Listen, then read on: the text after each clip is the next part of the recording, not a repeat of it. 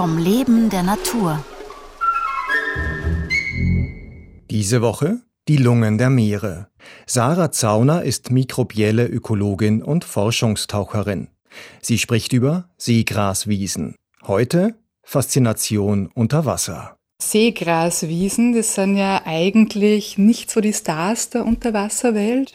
Also in den Medien sind ja die Korallenriffe in aller Munde. Ja, die Korallenriffe sind so schillernd und so bunt und so gefährdet.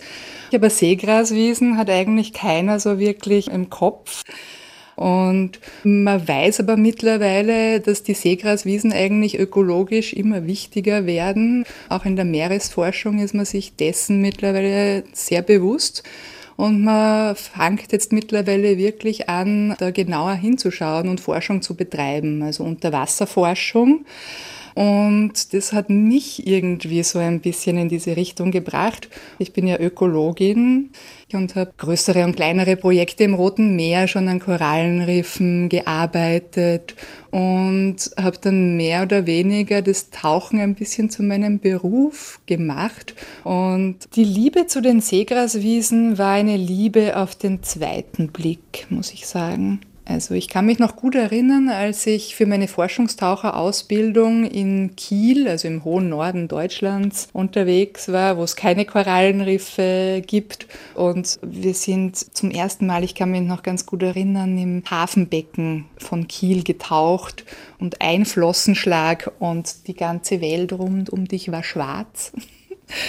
Und unsere letzten Ausflüge mit dem Forschungsschiff Litorina waren dann wirklich in wunderschönen Gegenden in der Ostsee, wo du wirklich eintauchst in eine andere Welt, weil das so schöne Seegraswiesen waren mit Seesternen, mit Seepferdchen. Und das war dann wirklich für mich so ein Moment, wo ich gesagt habe, dieses Lichtspiel, dieses Farbenspiel mit diesem Grün, das richtig kitzelt in den Augen, ah, das hat mich so fasziniert, dass das so ein vielseitiger Lebensraum sein kann, dass ich dann zurück in Österreich mein Doktorat an der Uni Wien zumindest teilweise zum Thema Seegraswiesen begonnen habe.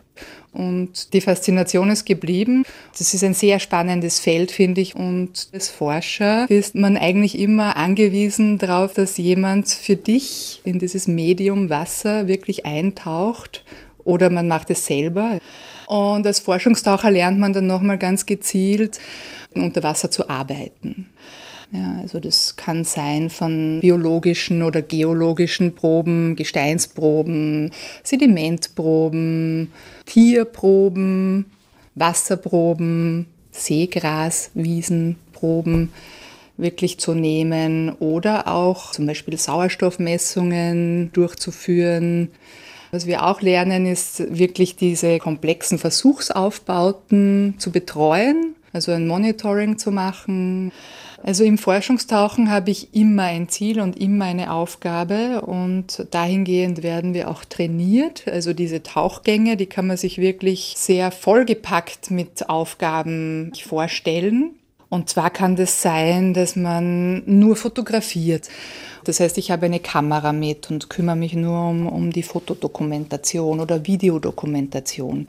Es kann aber auch sein, dass ich jede Menge Säcke mit habe mit Utensilien, die ich tatsächlich für die Unterwasserarbeit brauche. Also ich bin tatsächlich oft mit Hammer und Meißel unterwegs oder mit allen möglichen Röhrchen.